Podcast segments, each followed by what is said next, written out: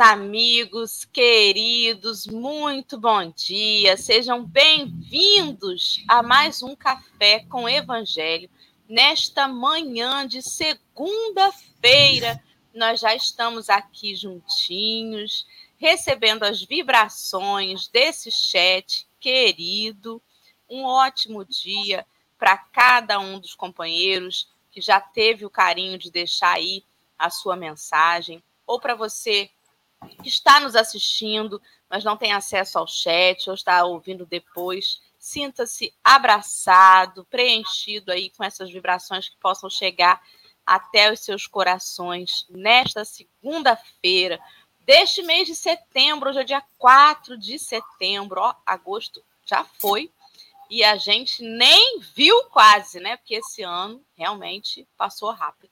Eu vou dar uma pausa nos comentários que eu sempre coloco aqui na tela para fazer a audiodescrição da nossa tela, a fim de contemplar também os nossos amigos que não veem, mas que estão aí ouvindo o nosso áudio, né? Nós estamos nesta tela retangular do YouTube. O layout do evangelho, do evangelho não, perdão, do estudo do Atos é um fundo de tela de parede de tijolos, à esquerda rosa, à direita brancos, com alguns grãos de café espalhadinhos no canto inferior esquerdo e no canto superior direito. No canto superior esquerdo tem uma tarja rosa com letras pretas escrito café com evangelho. E no canto inferior direito, o desenho de Jesus com uma xícara branca à sua frente. Ele sorri e está apoiadinho nessa xícara. E nós estamos dentro desse retângulo principal, por enquanto, em três retângulos apenas. Ainda falta chegar mais uma pessoa para compor hoje aqui o café, né? Então, o primeiro retângulo, no canto superior esquerdo, estou eu, Adora. Eu sou uma mulher branca, de cabelo castanho com luzes. É, ele está liso, passando da altura do ombro. Estou sentada, estou vestindo uma camisa cinza, uma camiseta cinza, sentada numa cadeira gamer preta. O fundo da minha tela é uma parede cinza à esquerda, com um armário branco embaixo, e à direita, uma parede branca, com uma bancadinha branca aparecendo e um pedacinho de um violão pendurado na parede. Ao meu lado, no canto superior direito, agora, espera aí, que entrou mais uma pessoa na tela, mudou um pouquinho, pronto. No canto superior direito está a nossa convidada, ah, perdão, a nossa intérprete de Libras, fiquei confusa, que é a Adriana. A Adriana é uma mulher branca, de cabelos lisos, é, de cor loiro. Ele vai ali à altura do ombro, mais ou menos. Ela usa óculos de grau de uma armação levemente retangular, com bordas arredondadas, uma blusa preta de manga comprida. O fundo da tela da Adriana é uma parede de cor clara e à esquerda na tela um vasinho de planta. Abaixo de nós no canto inferior esquerdo está a nossa convidada de hoje, que é a Renata. A Renata é uma mulher parda, ela tem os cabelos castanhos escuros, lisos, né, que passam do ombro. É, ela usa um óculos de grau de armação levemente redonda, né, mais retangular, com as bordas redondas. Ela está usando uma blusa estampada em cores cinza, branca, rosinha com uma golinha, uma blusa de manga, é, de manguinho. O fundo da tela da Renata é uma parede de cor clara e um quadro à esquerda, exposto, exposto nessa parede. Agora sim, com a tela completa, ao lado da Renata, no canto inferior direito está Henrique, que é um homem pardo de cabelos castanhos escuros, preso num coque para cima da cabeça. Ele usa barba e bigodes espessos, uma camisa numa cor verde bem escuro e o fundo da tela de Henrique é uma parede cinza com o teto e a lateral na cor branca. Muito bom dia a todos vocês. Obrigada, Adriana, por estar com a gente mais essa segunda-feira, né, proporcionando que chegue aí aos nossos amigos surdos. Seja muito bem-vinda, querida. Um bom dia para Henrique Neves. Bom dia, meu povo. Mil perdões pelo atraso. Hoje foi complicado aqui. Um ótimo dia para todos e um bom estudo. Renata, muito, seja muito bem-vinda. Mil perdões por não ter participado do pré-café. Adriana, mil, muito obrigado. Renata, uma apresentação, fala bom dia. Bom dia, é uma felicidade estar aqui com vocês. É a segunda vez que eu participo do Café com o Evangelho e eu admiro muito o trabalho de vocês. Eu sou aqui de Bauru, estado de São Paulo, terra famosa, como disse o Chico aí outro dia, pelo sanduíche, Bauru. Mas nós também somos, nós temos uma atividade é, espírita muito forte. Nós somos da cidade do Richard Simonetti. Não sei se vocês já leram algum livro. Aliás, eu fui aluna do Richard Simonetti. Eu tive uma felicidade muito grande de levar o Richard muitas vezes na casa dele, dar carona e ficar lá batendo papo. Imagina, né? Que privilégio, Richard Simonetti. Muito bem, muito bem. Muito obrigada. Muito obrigada, Renata, por estar com a gente aí mais uma vez, né? E é, é assim, gente. O pessoal do chat pede, volta, volta. A gente traz de novo, né? Que bom, que bom que você voltou. E antes da gente partir, então, para o trabalho de hoje, eu quero convidar os companheiros que estão aí no chat. Não sei se já perceberam, mas o link já está aí para todo mundo, que é o link que vai fazer menção aí à passagem de Atos, capítulo 9, versículo 41. É, está no livro Fonte Viva e capítulo 33, e ele está intitulado aí Erguer e Ajudar. Nós vamos ler sobre esse texto hoje. Você que está acompanhando o café, clica no link, estude junto. Não se contente com o que a gente vai falar aqui, porque é muito pouco tempo para tentar pretender, né, esgotar o assunto. Não dá. Então a colaboração de todo mundo é muito importante. Antes da gente partir para essa leitura, eu vou fazer brevemente a prece aí inicial para a gente começar. Então, vamos orar.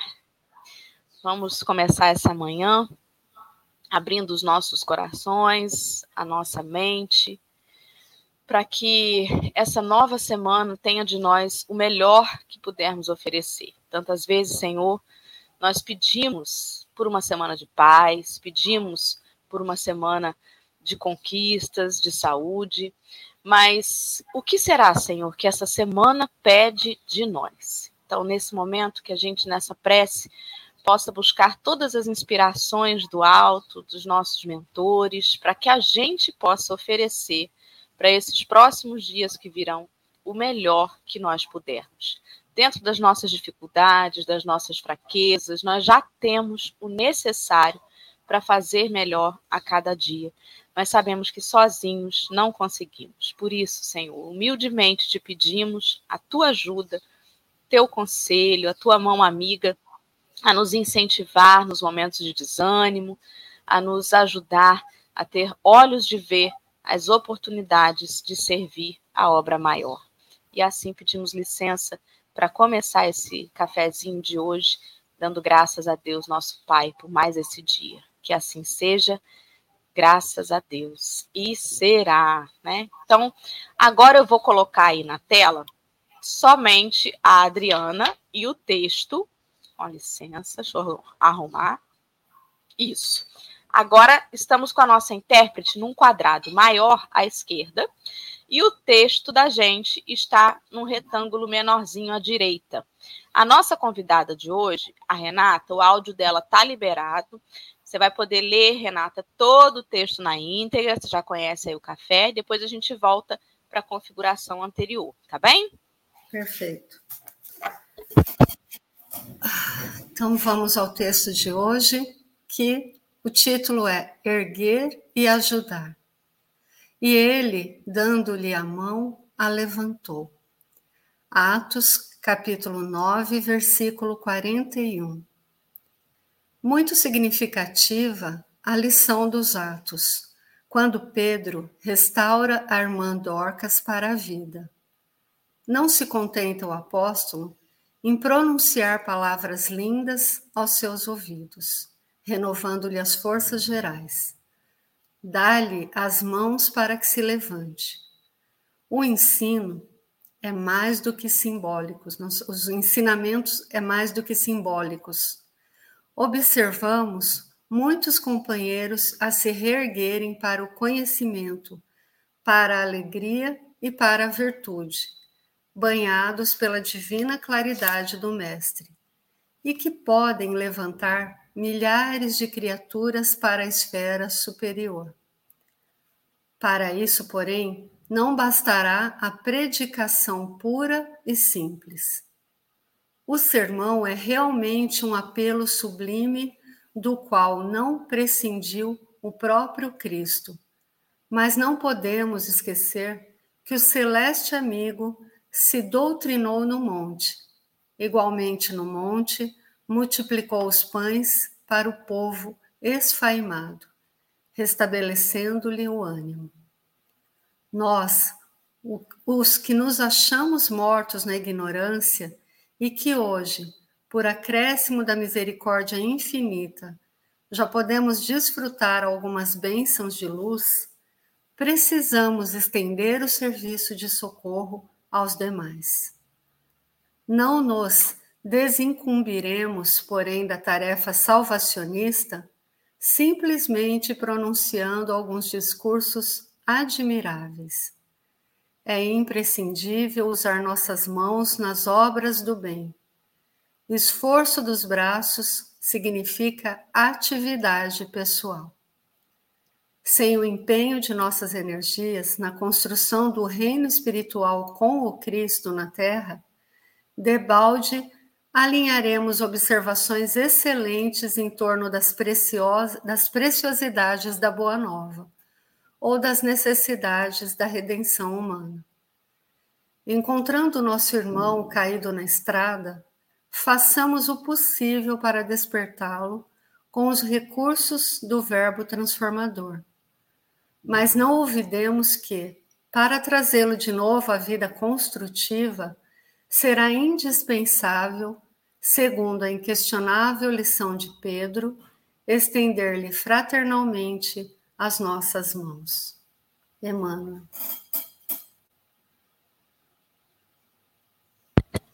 Muito bem, deixa eu organizar de novo aqui a tela.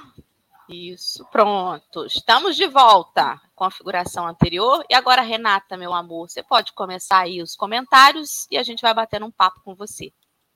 Então, essa lição é muito importante. Principalmente, eu acredito, para nós, é para todos, mas principalmente para os expositores espíritas, porque nós começamos a falar e nós nos empolgamos porque a doutrina faz que a gente fique apaixonado por ela. E nós nos envolvemos e acabamos, às vezes, por esquecer que não basta só a pregação, que nós precisamos também usar as nossas mãos, também trabalhar junto com esses irmãos, reerguendo-os. Eu me lembro que no início eu acreditava, a ah, minha vocação é só falar, é dissimular o evangelho, é, é né, fazer essa, é, trazer as pessoas para conhecer, então toda essa luz que o evangelho nos traz. Mas depois, com o tempo, nós vamos percebendo, além da necessidade da casa espírita, da nossa necessidade de se envolver com esse, esse tipo de, de atividade. Porque o que, que a gente percebe? Muitos têm conhecimento e passam com maestria, porém, conhecimento sem é, afetividade, sem amor, porque a gente vai. Você começa a assistir tantas preleções, e você começa a fazer a diferenciação daquele que, na verdade, parece apenas uma enciclopédia. E eu achei muito interessante que a presidente lá da casa onde eu trabalho, ela diz assim: Olha, Renata, se você souber tudo da doutrina, mas não tiver amor, você é apenas uma enciclopédia. E quando ela me disse isso, eu achei lindo. Eu lembrei das palavras de Paulo, né? Que ele diz que em tudo que a gente fizer, se não tiver amor, e aí o amor a gente sabe que é sinônimo de caridade, e caridade é cuidar, amar, salvar o outro, né? Se você for lá procurar o sentido da palavra caridade, ela é cura salvacionista. Então, se você não tiver é, amor no que você faz, você apenas está trazendo o que está lá nos livros. Uma enciclopédia faz isso muito bem. E na lição que, que nós temos aqui através de Emmanuel, né, ele vai contar a história de, da irmã Dorcas. E é muito interessante, porque ela era muito atuante na época lá de Jesus, né? Jesus já tinha partido e a irmã tinha um trabalho imenso. E ela se adoeceu e ficou, ao ver das pessoas daquela época, morta, né? Eles achavam que ela estava morta. E aí eles procuraram o apóstolo Pedro para que ele ressuscitasse ela, que na verdade a gente sabe que não estava morta, ela estava num estado de catalepsia. Então ele traz ela de volta com seus poderes, né, é, fluídicos, seu magnetismo. Pedro traz a irmã é, Dorcas de volta, né, desse estado de catalepsia que ela se encontrava. E aí nós vemos dois, é, é, duas situações. Primeiro, era uma mulher de muita fé, e a comunidade da qual ela pertencia se ressentiu muito né, da suposta morte da irmã Dorcas. E por que, que eles se ressentiram? Porque ela era uma mulher de obras, ela fazia, ela não era só uma mulher de fé, ela era uma mulher muito atuante e eles se sentiram órfãos né, dessa pessoa tão importante como era a irmã Dorcas. E será que se a gente for embora, né, se a gente voltar para a pátria espiritual, alguém vai sentir nossa falta? Porque nós precisamos, além das palavras, praticar né, a ação. E aí eu vou lembrar também de Francisco de Assis, quando ele resolveu né, mudar a vida, ele que era conhecido como playboy da Umbria, e ele então entendeu que a construção da igreja inicialmente era uma construção material. Mas quando ele então foi para essa construção material, os amigos ficaram indignados de ver aquele jovem que era tão rico, mais rico de Assis, ali trabalhando como um pedreiro. E aí tentaram é, dissuadi-lo daquela nova é, atividade de Francisco e foram até ele e disseram: Olha, deixa, a gente vai ajudar, a gente vai pôr dinheiro aqui, não precisa colocar as suas mãos a trabalho, né? E Francisco ouviu os amigos indignados com a sua atividade de pôr a mão na massa e disse para ele: Olha, para eles, né? Houve um tempo em que eu também acreditava em palavras. E os amigos entenderam: a palavra só não basta é necessário atitude. E nessa, é, e nessa lição que Emmanuel faz, né, a, a interpretação, nós percebemos isso. Porque não basta que a gente só fale para a pessoa, indique o caminho. E nós fazemos muito disso, esquecendo que cada um é um vaso. E cada vaso comporta um certo tipo de é, conhecimento e de assimilação desse conhecimento. Então, inicialmente, eu às vezes até ficava brava, né? Falava assim, mas a gente explica, esmiuça o evangelho, as pessoas não entendem. Mas aí, com o passar do tempo na doutrina, trabalhando, a gente vai percebendo as dificuldades das pessoas. Principalmente o atendimento fraterno nos dá muito é, desse feedback, né? As pessoas sentam lá e elas dizem: Olha, vocês falaram para eu ler o Evangelho, para fazer, mas eu não entendo. E aí, às vezes, eu e meus colegas que fazemos atendimento fraterno, ficamos meio que indignados: mas como? O Evangelho segundo o Espiritismo é muito fácil de se entender. Mas será que é muito fácil de se entender para todos? Então, é, é uma maneira da gente mudar a nossa percepção, estender a mão. E aí eu me lembro que Papa Francisco disse isso, que a única maneira digna de se olhar um ser humano de cima para baixo é se for para estender a mão e tirá-lo do buraco. É a única maneira que você pode olhar alguém de cima para baixo, estendendo a mão, como essa lição diz, né? Haja, tome uma atitude, não fique só nas palavras. Nem sempre todos entenderão as palavras. E foi, acredito que Jesus que disse aos seus apóstolos, né? Vá e pregue, mas se necessário use palavras. Foi Francisco de Assis. Foi assim, Francisco de Assis?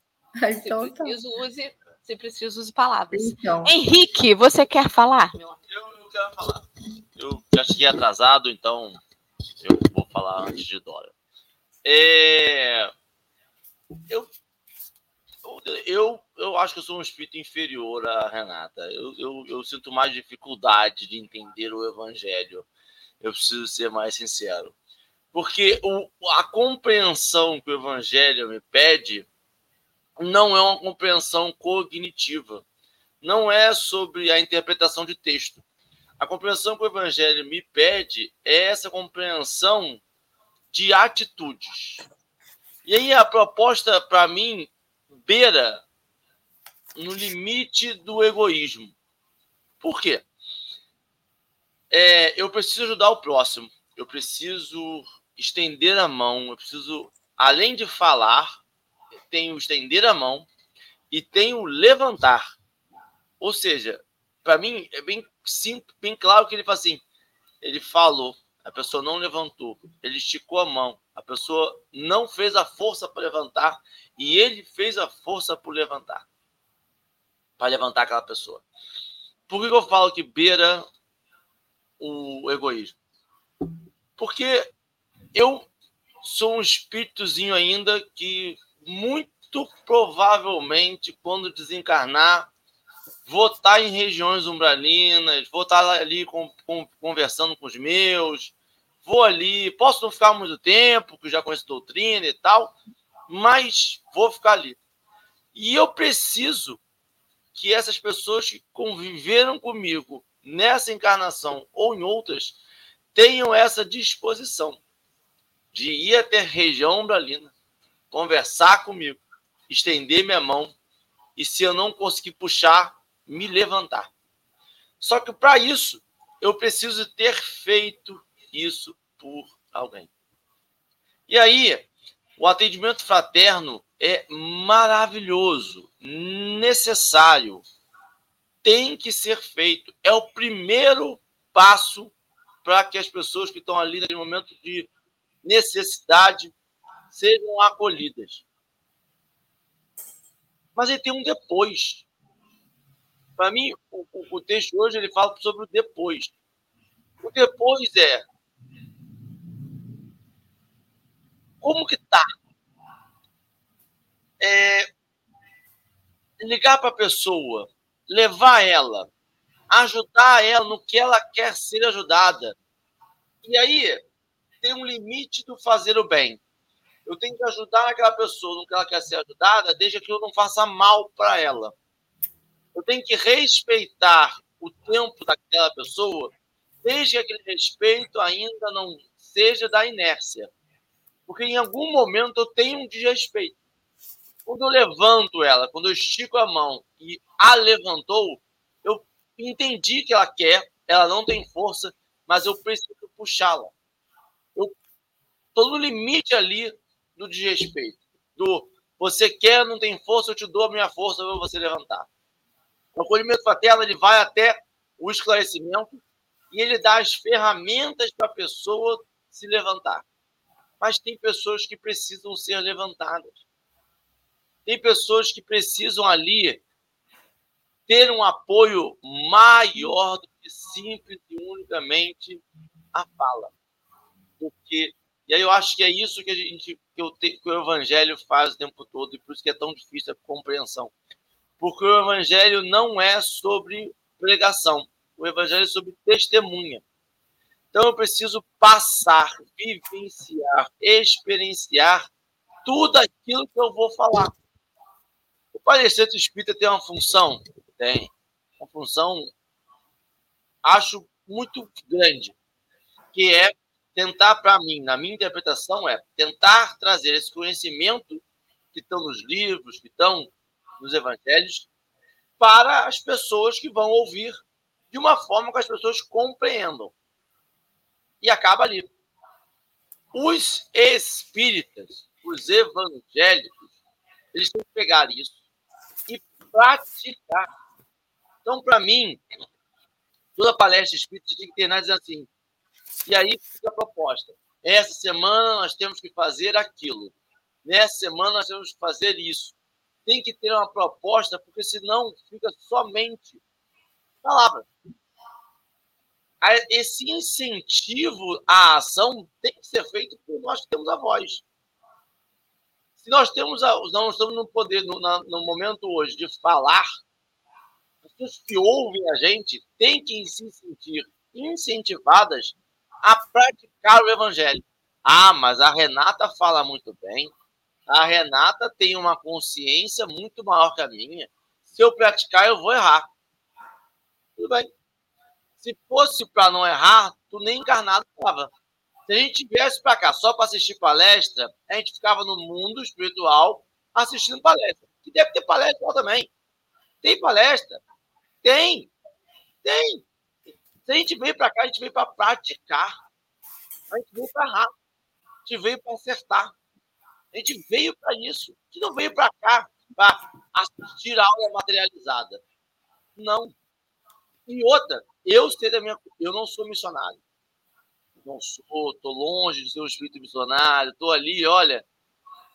Então, eu entendo que eu preciso repetir várias vezes para eu escutar, introjetar, entender, para poder começar a praticar. E aí, conforme eu vou praticando, eu venho aqui nesse meu grande diário, que é o Café do Evangelho, e vou ajustando as minhas atitudes com o que o texto está dizendo e e vamos indo.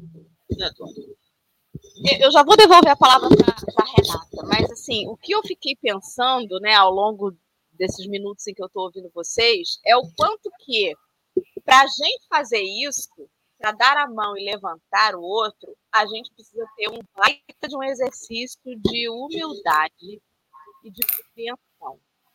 Porque, em geral, a gente não tem. Olha que engraçado. Quando a gente vê uma criança é, que está começando a aprender a andar, né? Ainda está ali se escorando nos objetos, na mesinha da sala. A gente não fica assim, bora, minha filha, larga nesse sofá, anda, é só botar um pé atrás do outro, gente, bora, é um pé atrás do outro. Não é possível. Né? Todo mundo consegue, olha em volta. Vovó anda, vovó anda, tio anda. Só você nessa moleza? Bora! A gente não faz isso, né? Por quê? Porque a gente entende um bebê, está começando, né? Aquele momento. Mas o ser humano adulto, no momento em que ele está com as pernas morais bambas, a gente, às vezes, não tem esse entendimento. O neném vai lá, ajuda, dá a mãozinha, ei, legal. Mas o adulto que está trôpego ali, né, tá vacilante, a gente às vezes olha e fala, não é possível, como que não está vendo isso, né? Então, assim, eu preciso que a gente baixe a bola para levantar o outro sem humilhá-lo. Porque, às vezes, sem querer, a gente acaba humilhando o outro no é, levantar. Compreender que é só um momento. É, só um momento. Exatamente, né? Até porque, até nesse exemplo material que eu dei, hoje é o neném que não sabe andar. Amanhã pode ser que seja eu, idosa, sem força na perna e não consiga levantar. E aí, né? Então, o mundo dá voltas mesmo. A gente tem, tem muitas pernas morais ainda para aprender a dar conta de ficar de pé. E às vezes a gente já exige que o outro corra naquilo que a gente sabe andar. Não sei, fiquei pensando nisso. E aí, Renata? Perfeito, perfeita observação de todos vocês, do, do, do Henrique e a sua. O que, que acontece, né? O Henrique falou aí do respeito ao livre-arbítrio do outro. Assim como você também, né? A gente sabe que a pessoa vai ter que caminhar com as suas pernas, que nós já passamos por aquela fase da criança, e é, é essa linha, ela é muito tênue, né? De até onde eu posso é, imiscuir na vida alheia do outro, essa ajuda sem humilhação, como você também falou, Dora. E, e a gente percebe que é assim, um passo lento, até para ajudar. Você tem que tomar uma, uma cautela muito grande, por dois fatores. Primeiro, para você não, é, como se diz assim, não invadir a vida da pessoa, querer é, que ela se transforme da noite para o dia, é, começar a tomar as atitudes que você tomaria, mas você toma porque você é um vaso com experiências de várias reencarnações diferentes da dela. E também, é, então é um limite que você não pode abusar desse limite, e também há um outro, você não se tornar uma muleta para essa pessoa. Então, por exemplo, nós vamos fazer atendimento fraterno e já duas vezes pediram meu telefone. Ah, você poderia me dar o seu telefone? É um momento assim é muito difícil, porque a pessoa está ali, ela chorou, ela está fragilizada, e você vai falar assim: não, o nosso atendimento se restringe aqui, a esse dia. Eu não tenho como fazer isso, não sei se é certo ou se é errado, eu dou meu telefone. E aí a pessoa às vezes liga, às vezes não. Mas aquele fato de você entregar seu telefone está dizendo assim: olha, eu não estou disponível para você só aqui, eu estou disponível qualquer momento que você precisar. E aí é uma delicadeza que a pessoa vai te ligando, vai mandando mensagens, e você tem que ir assim, devagarzinho, tirando a muleta que a pessoa fez de você, mas com toda a delicadeza. Imagine se eu digo, olha, não posso te atender, e a pessoa está num momento ali crucial de decidir se ela continua vivendo ou não. E, e assim, é, para mim foi muito importante começar a participar do atendimento fraterno, porque eu me sentia lá naquela situação só de pregar, só de falar, mas e ver, ver o resultado do que nós estamos fazendo desse trabalho e, e também participar dentro da casa lá, né? Então, é, você também está achando que você está ajudando, mas quem está sendo ajudada é você. Porque, eu não sei se vocês concordam, é muito bonito ler os livros, a doutrina, o evangelho, maravilhoso. Quando a gente vai para a prática, aí a gente consegue se reconhecer. Aí eu me vejo como o Henrique ainda.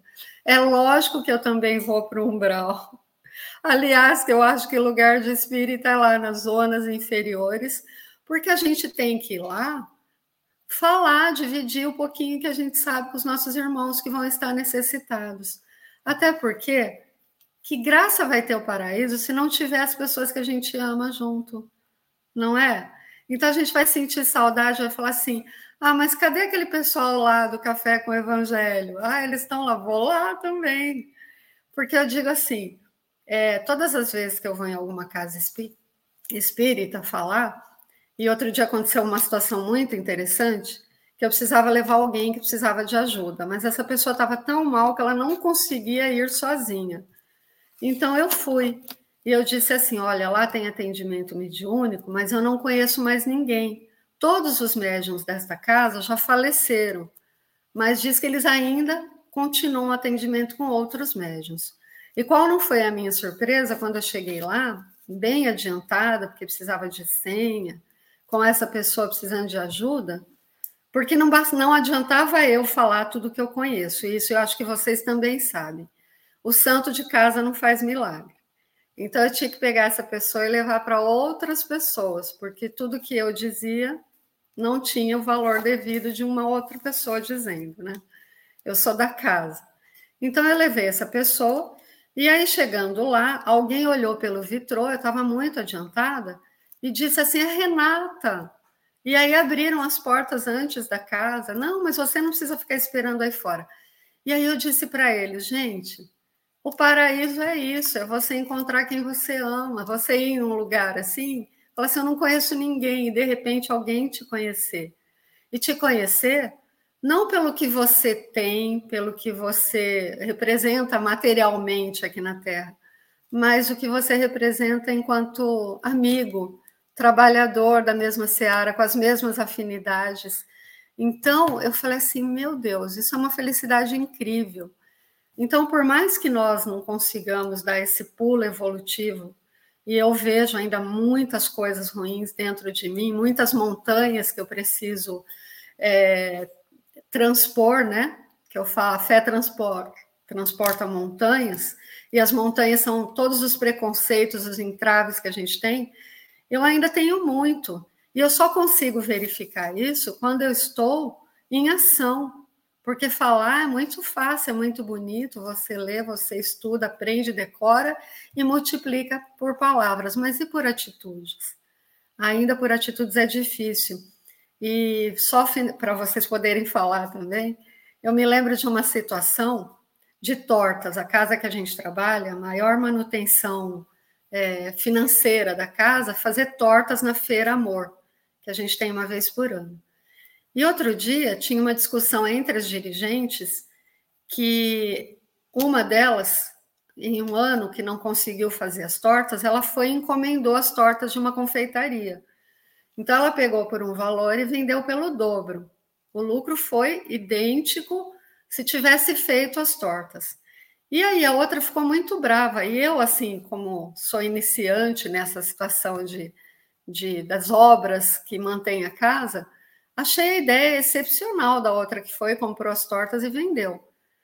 Olha como a gente é inocente.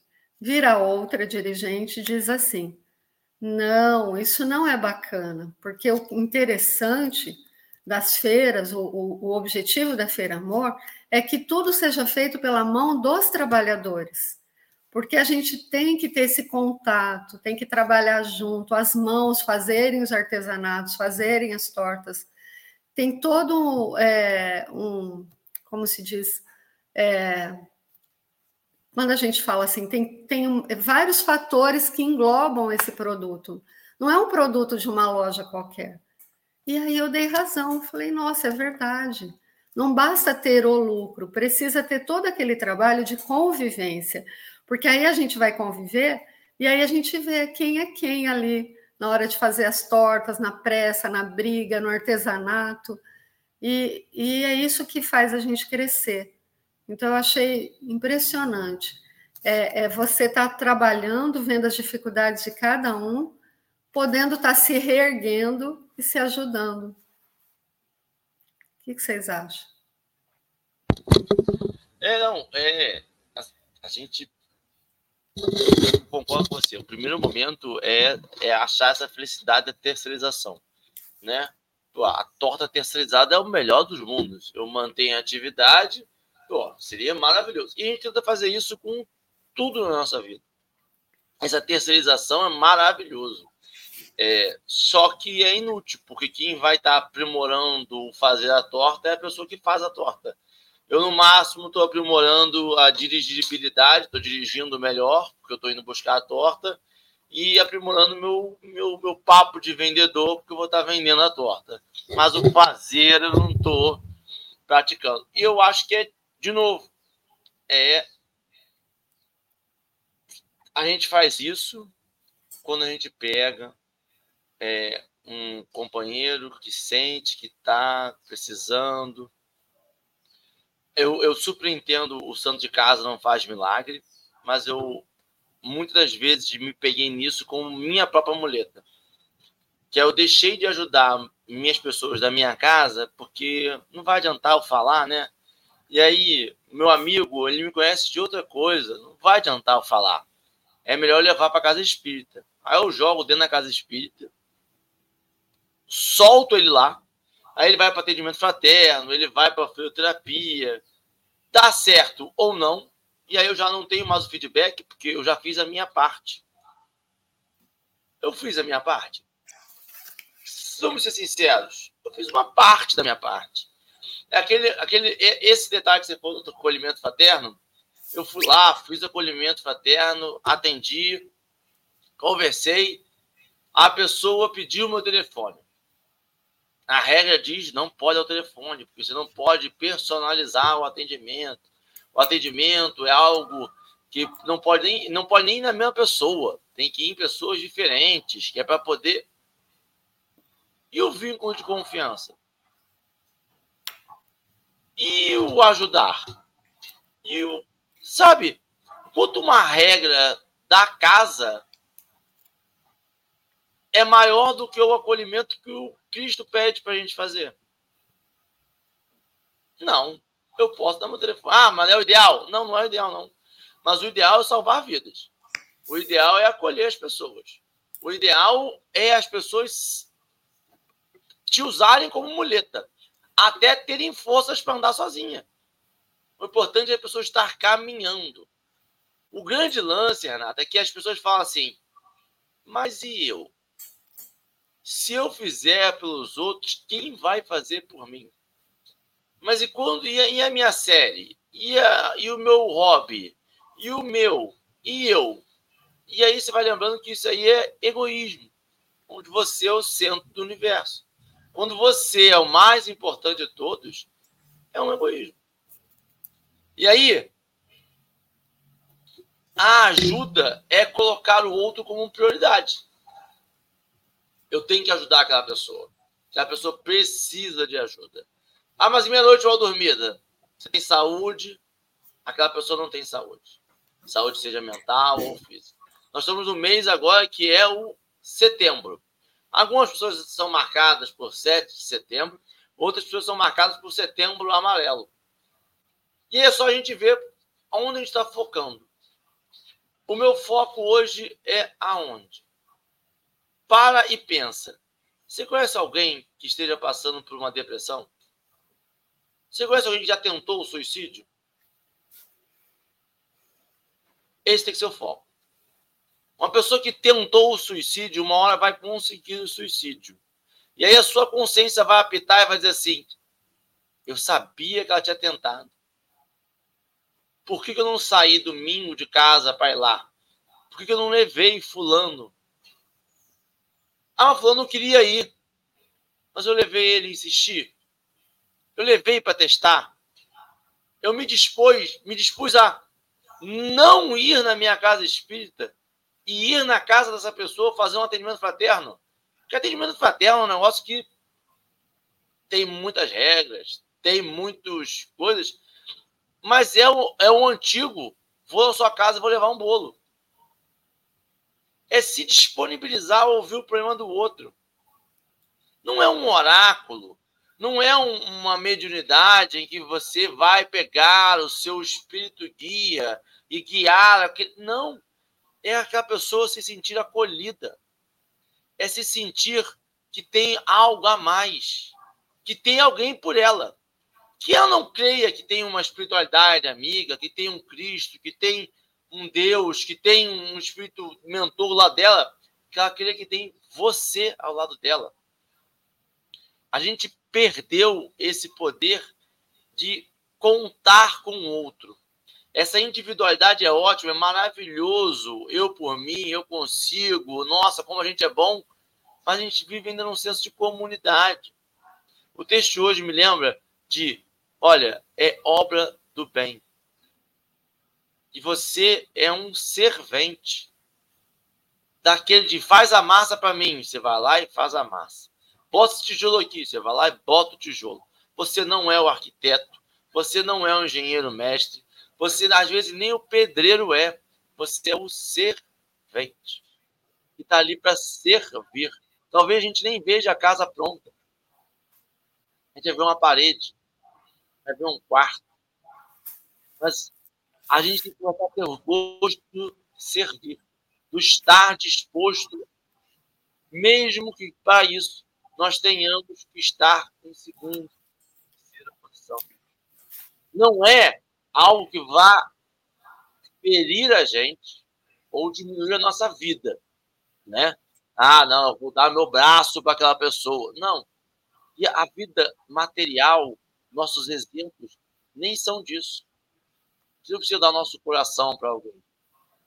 A gente usa desculpa, porque desculpas, desculpas que extrapolam, geralmente a gente pega pessoas que também não querem fazer para corroborar com a gente. Não, mas sabe me pedir meu braço, eu dou meu braço? Quantas vezes alguém pediu o seu braço? Agora, quantas vezes a gente negou uma ligação? Não vou atender, não, que fulano fala muito. Não, fulano, não posso ir na sua casa, não, eu tenho um compromisso inadiável. E quando você vê, você está em casa, na televisão. Não, não tem como ir na sua casa, não, porque é longe. Essa é a nossa vida material. Esses são os nossos exemplos. Esses exemplos que a gente utiliza para demais, aumentando, não são a nossa realidade, pelo menos não são a minha realidade. Ninguém nunca pediu um órgão meu. Vocês pediram atenção. E muitas das vezes eu neguei. E a benevolência divina é tão grande que eu, toda vez que precisei de atenção, as pessoas não negaram. E aí minha consciência placa cada vez mais. Porque, peraí, Henrique, olha só. Quando você é pessoa, você teve. E quando as pessoas precisam? Aí sabe o que a gente faz? A gente diminui nosso círculo de amizade. Inconsciente ou consciente. Eu diminuo. Por que eu diminuo meu círculo de amizade? Eu não quero ter com quem contar? Não. Todo mundo quer ter contar com alguém. Eu não quero que as pessoas contem comigo. Eu diminuo meu círculo de amizade porque eu não quero estar disponível para tantas pessoas. Porque a minha vida é mais importante. Porque o meu hábito é mais importante do que a vida daquela pessoa, talvez. Só que a gente vive, e aí eu vou dizer para você, quem está vindo cada vez mais, aí o Marcelo falou que idoso agora com 92 anos de idade, né? Essa idade já começa com 92, idoso, né? A categoria idoso, pelo geriátrico, do médico, com 92 anos. Ou seja, nós estamos vivendo cada vez mais. Se a gente falar que o planeta Terra, que é o mundo encarnado, é a nossa escola, quer dizer que o que as pessoas faziam com uma faculdade de cinco anos, a nossa faculdade tem 30, 40, 50 anos. Nós estamos demorando mais para aprender as lições. A gente precisa aprender a lição mais rápido. A gente precisa relembrar que Cristo, quando veio, ele ajudou, ele fez cura, ele deixava as pessoas seguirem ele. Imagina, eu curar uma pessoa, falar, vá, não peque demais, a palavra. Aí a pessoa começa a me seguir, Cristo quer e fala assim: não, pessoal, você, eu já fiz o um milagre, você já voltou a andar, você já voltou a enxergar, eu já fiz três sermão para você, você já estava no sermão da Oliveira, agora, meu amigo, vai caminhar com as suas próprias pernas. Não me segue mais, não. Tem sentido isso? Aí a gente ri, porque fala, não, não, tem, não dá pra gente. Mas se aquele amigo que a gente levou 20 vezes na casa espírita, fez 10 atendimentos fraternos, ele colou em você, porque ele sentiu e redobrou a força que ele tinha, a gente fala para ele, não, cara, só, tem que ajudar outras pessoas, pô. Não dá para não, cara. Vamos, libera a moita, vambora, porque eu tenho que ir outras pessoas. Não cola em mim, não. não. Ele colou porque ele se sentiu confiante. É, é, tão, é tão. Quando a gente vai reduzindo, sabe? Quando a gente vai reduzindo, é igual a receita de bolo. Receita que você bota na água, você vai reduzindo, vai deixando a água evaporar e fica só aquele consumir ali. É isso. Então a gente vai reduzindo essas coisas que a gente vai fazendo, para deixar só o consumir a gente vai vendo que não tem sentido. Que vai contra, às vezes, o evangelho. E a gente faz com o maior amor. Renato, eu faço com o maior amor o desmame, eu faço com o maior amor do mundo. Quando, na verdade, o desmame, às vezes, eu estou largando a pessoa à própria sorte. Para depois, daqui a 5, 10 anos, meses, semanas, eu tenho que resgatá-la de novo. Eu vou fazer as considerações finais para devolver a palavra para a Renata. É, rapidinho, tá? Quero falar duas coisas. A primeira é em relação que a Marta Fonseca botou aí no chat. Ela falou assim: ah, o ideal seria fazer a torta? Seria, sim. Mas se não foi possível, a opção de comprar e revender ajudou, então parabéns pela iniciativa. Então, é, essas reflexões, assim como todas as reflexões do Evangelho, não são para a gente ter argumentos para detonar o outro, né? Tá vendo, Renata? Para aplacar a consciência dela, para dizer que ajudou, ela foi lá e comprou a torta, tá vendo? Mas no fundo, quem reclama tá pensando assim, eu fiquei igual uma boba fazendo a torta. Podia ter sido esperta igual a Renata e ter ido lá comprar, tá vendo? Não é sobre o outro, é sobre a gente. Quando Jesus convida a gente a andar a segunda milha, é sobre isso. Era mais fácil comprar torta e se foi possível fazer aquilo o outro fez e ajudou, beleza. Mas se eu posso fazer e me dispor ao que realmente a proposta condiz, pede, por que, que eu vou tentar dar. Não, a Renata comprou, também vou comprar. Vou perder meu tempo fazendo torta. É sobre uma reflexão individual. Claro, cada um faz o que pode, mas eu não tenho controle sobre o que cada um pode fazer. Eu tenho controle sobre o que eu posso fazer. Aí é que está a minha consciência, né? O outro vai poder dizer assim, Dora, calma, não se cobre tanto. Você fez o que podia, mas eu na minha consciência vou saber se eu fiz mesmo o que podia ou se eu estava só tentando aplacar e falar assim, ah, fiz alguma coisa para dizer que fiz. Aí eu me lembrei de novo daquela charge, né? De vez em quando eu lembro dela. Tem um bonequinho que pergunta assim, é, esse exemplo de hoje, né? Quem é que quer ver as pessoas de pé? Aí todo mundo levanta. Nós queremos! Quem é que quer dar a mão? Cri, cri, cri, cri. Porque todo mundo, se a gente perguntar, né, o ser humano de bem, de bom coração, vai dizer assim: "Ah, eu quero, eu quero ver os sinais sem crianças, né, vendendo bala. Eu quero ver um, um, uma terceira idade que tenha direitos, que viva feliz. Ah, eu quero. Você quer, fulano? Você quer ver crianças tendo acesso à educação? Ah, eu quero. E a mão sobre isso? Quem quer estender? Ah, mas eu não tenho nada a ver com isso. Isso é coisa de político. Isso aí tem que ter medida social. Será? Será que tudo eu preciso colocar na conta do político? O que, que eu estou fazendo nessa sociedade? Eu nasci só para votar? Será que não tem nada que eu possa fazer volto a falar, né? De vez em quando eu toco nessa tecla.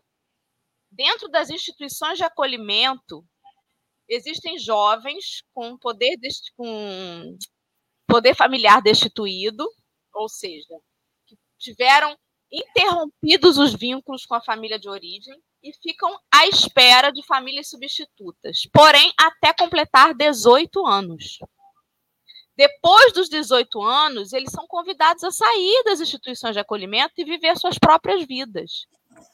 Porém, quem éramos nós aos 18 anos? A gente saberia ser colocado para fora e falado assim, vai lá e vive agora, sem ter tido uma referência de nada. Adora, mas eu quero muito que esses jovens se deem bem na vida. Beleza, mas o que você fez em relação a isso? Você procurou saber sobre apadrinhamento? Você foi ao fórum se candidatar para ser um padrinho afetivo, um padrinho de serviço, um padrinho de, de financeiro? Você procurou fazer alguma coisa? Ah, mas eu não tinha tempo. Ah, eu doei. Quando tinha campanha, eu dava um dinheiro. É a história da torta. Ajudava? Dar o dinheiro uma vez por ano na campanha para o Natal do Abrigo? Ajuda, muito. Mas é só isso que você consegue fazer? Não estou reclamando, não. A ajuda é muito bem-vinda. Todo ano a gente faz campanha para o Natal das crianças e dos adolescentes. E a gente agradece demais quem doa. Mas é sobre. E, e aí? E além disso? Será que isso é dar a mão? Será que fornecer uma ceia no final do ano, ajudar a fazer, é o que vai levantar essas crianças e esses adolescentes? Sei. Aí é uma questão individual. Ai, mas a Lia Pires só pode fazer a doação. Mas aí a Lia Pires com a consciência dela. A Rosângela Nunes Campos com a consciência dela. E eu com a minha consciência. Aí é que tá. Aí é que o bicho pega, né? Renata, querida, muito obrigada pela sua. Mais uma vez pela sua participação. Vou deixar você com suas considerações finais. E aí depois você já emenda na sua prece, por favor. Então, é impressionante, né? Cada um que vai falando sobre o mesmo tema vê com um prisma diferente, acrescenta demais. E eu acho que as palestras deveriam ser assim.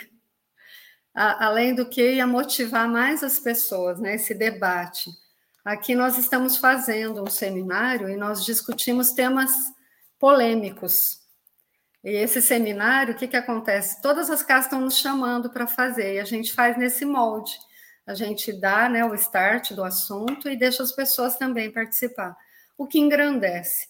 Eu cresci muito com tudo que vocês falaram e concordo que é muito complicado é, a questão de erguer e ajudar, porque a gente pensa que está fazendo muito e, na verdade, fazendo muito pouco porque, como disse o Henrique, como disse a Dora, se não tiver o acompanhamento do depois, o que será que a gente fez, né? E aí, certa feita, é, alguém questionou o Chico Xavier sobre o que ele fazia, né? O alcance do que ele fazia.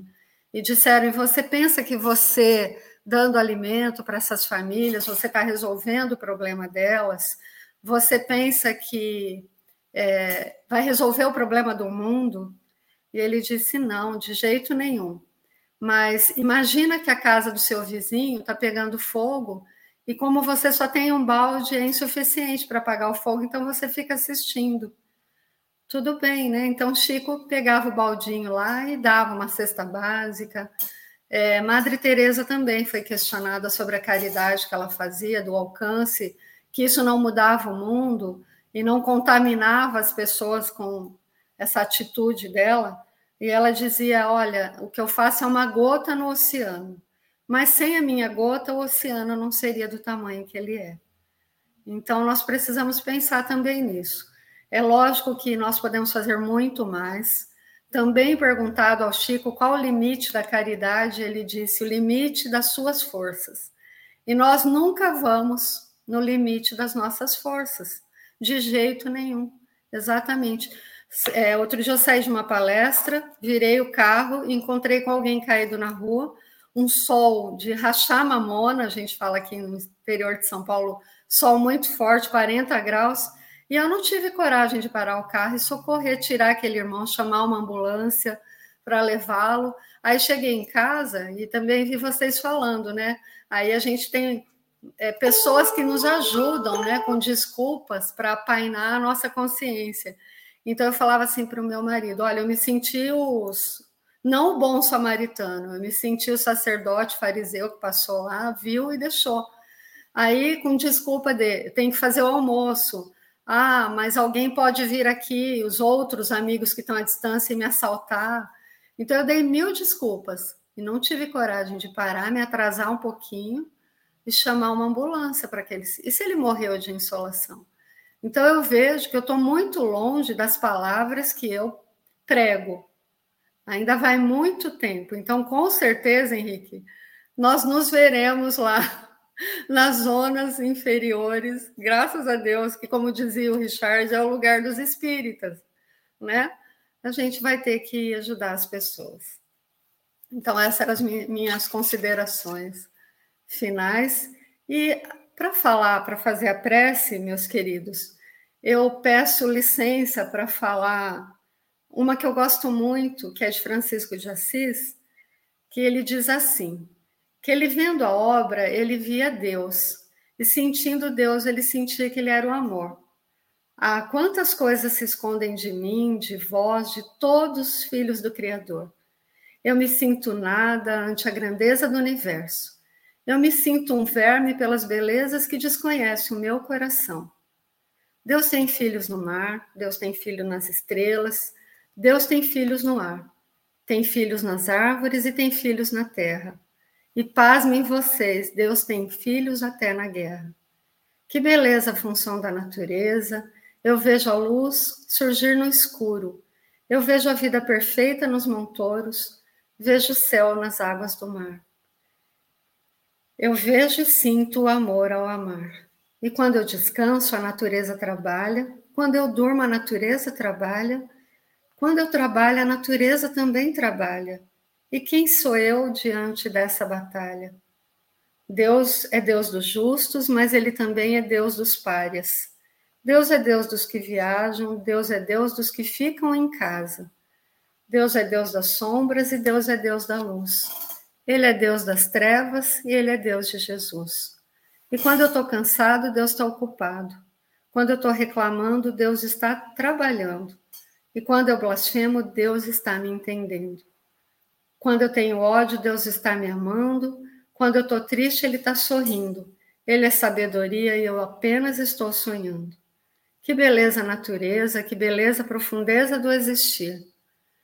Eu não compreendo, mas eu luto para me corrigir. Porém, em frações de tempo, logo eu quero juntar e Deus passa por mim a semear. Eu quero colher, eu quero usurar, e Ele passa por mim a dividir. Luto de novo, mas eu não sei lutar. Penso na disciplina, mas eu não consigo me disciplinar. Eu avanço, caio e torno a avançar. E Deus me ouve, passa novamente por mim, olha nos meus olhos, sente meu coração e fala baixinho: Vem que eu vou te ensinar a amar. E aí ele se retira. Eu sinto a sua ausência, peço clemência e mesmo assim ele não se esquece de mim. Ele manda um anjo em meu encalço num carro fulgurante de luz, e de braços abertos caio por terra. Eu pensei que era Cristo de Deus e que era Jesus. E o cortejo do céu entre mim, em cântico de louvor, abre meu coração, deixando dentro dele um tesouro de luz, o tesouro da dor. Que a paz de Francisco e de Jesus esteja com todos nós. E não nos esquecemos nunca que Jesus foi como nós e um dia nós seremos como ele. Muito obrigada. Eu não sei se fico mais encantada com o encerramento de Renata ou com a interpretação de Adriana, porque é uma coisa belíssima de ver suas mãos, Adriana, traduzindo essa, essa leitura. Nossa, eu estou aqui, fico muito, muito encantada. Parabéns, viu? Parabéns. Minha, mais, mais uma das minhas inspirações, né? Adriana, Babia, Verônica, Alexandre. Obrigada por todos os intérpretes aqui do café. E é isso, eu quero agradecer aí os amigos que estão com a gente até agora, né? Agradecer aos companheiros que assistem, que compartilham, que divulgam o café, né? Um deles, a Renata, que agora também está aí com a gente divulgando o café. De vez em quando me manda convidado para eu chamar. E é isso. E a gente vai se dando a mão aí, porque tem dia que a gente está de pé, tem dia que a gente está caído, né? E graças a Deus, se não nos falta uma mão para levantar, como que a gente vai ter cara de pau de negar nossa mão, né? Para levantar os companheiros. Então, obrigada a todos, fiquem com Deus e até amanhã, terça-feira, é a turma do café que vai estar tá aí e tem mais café.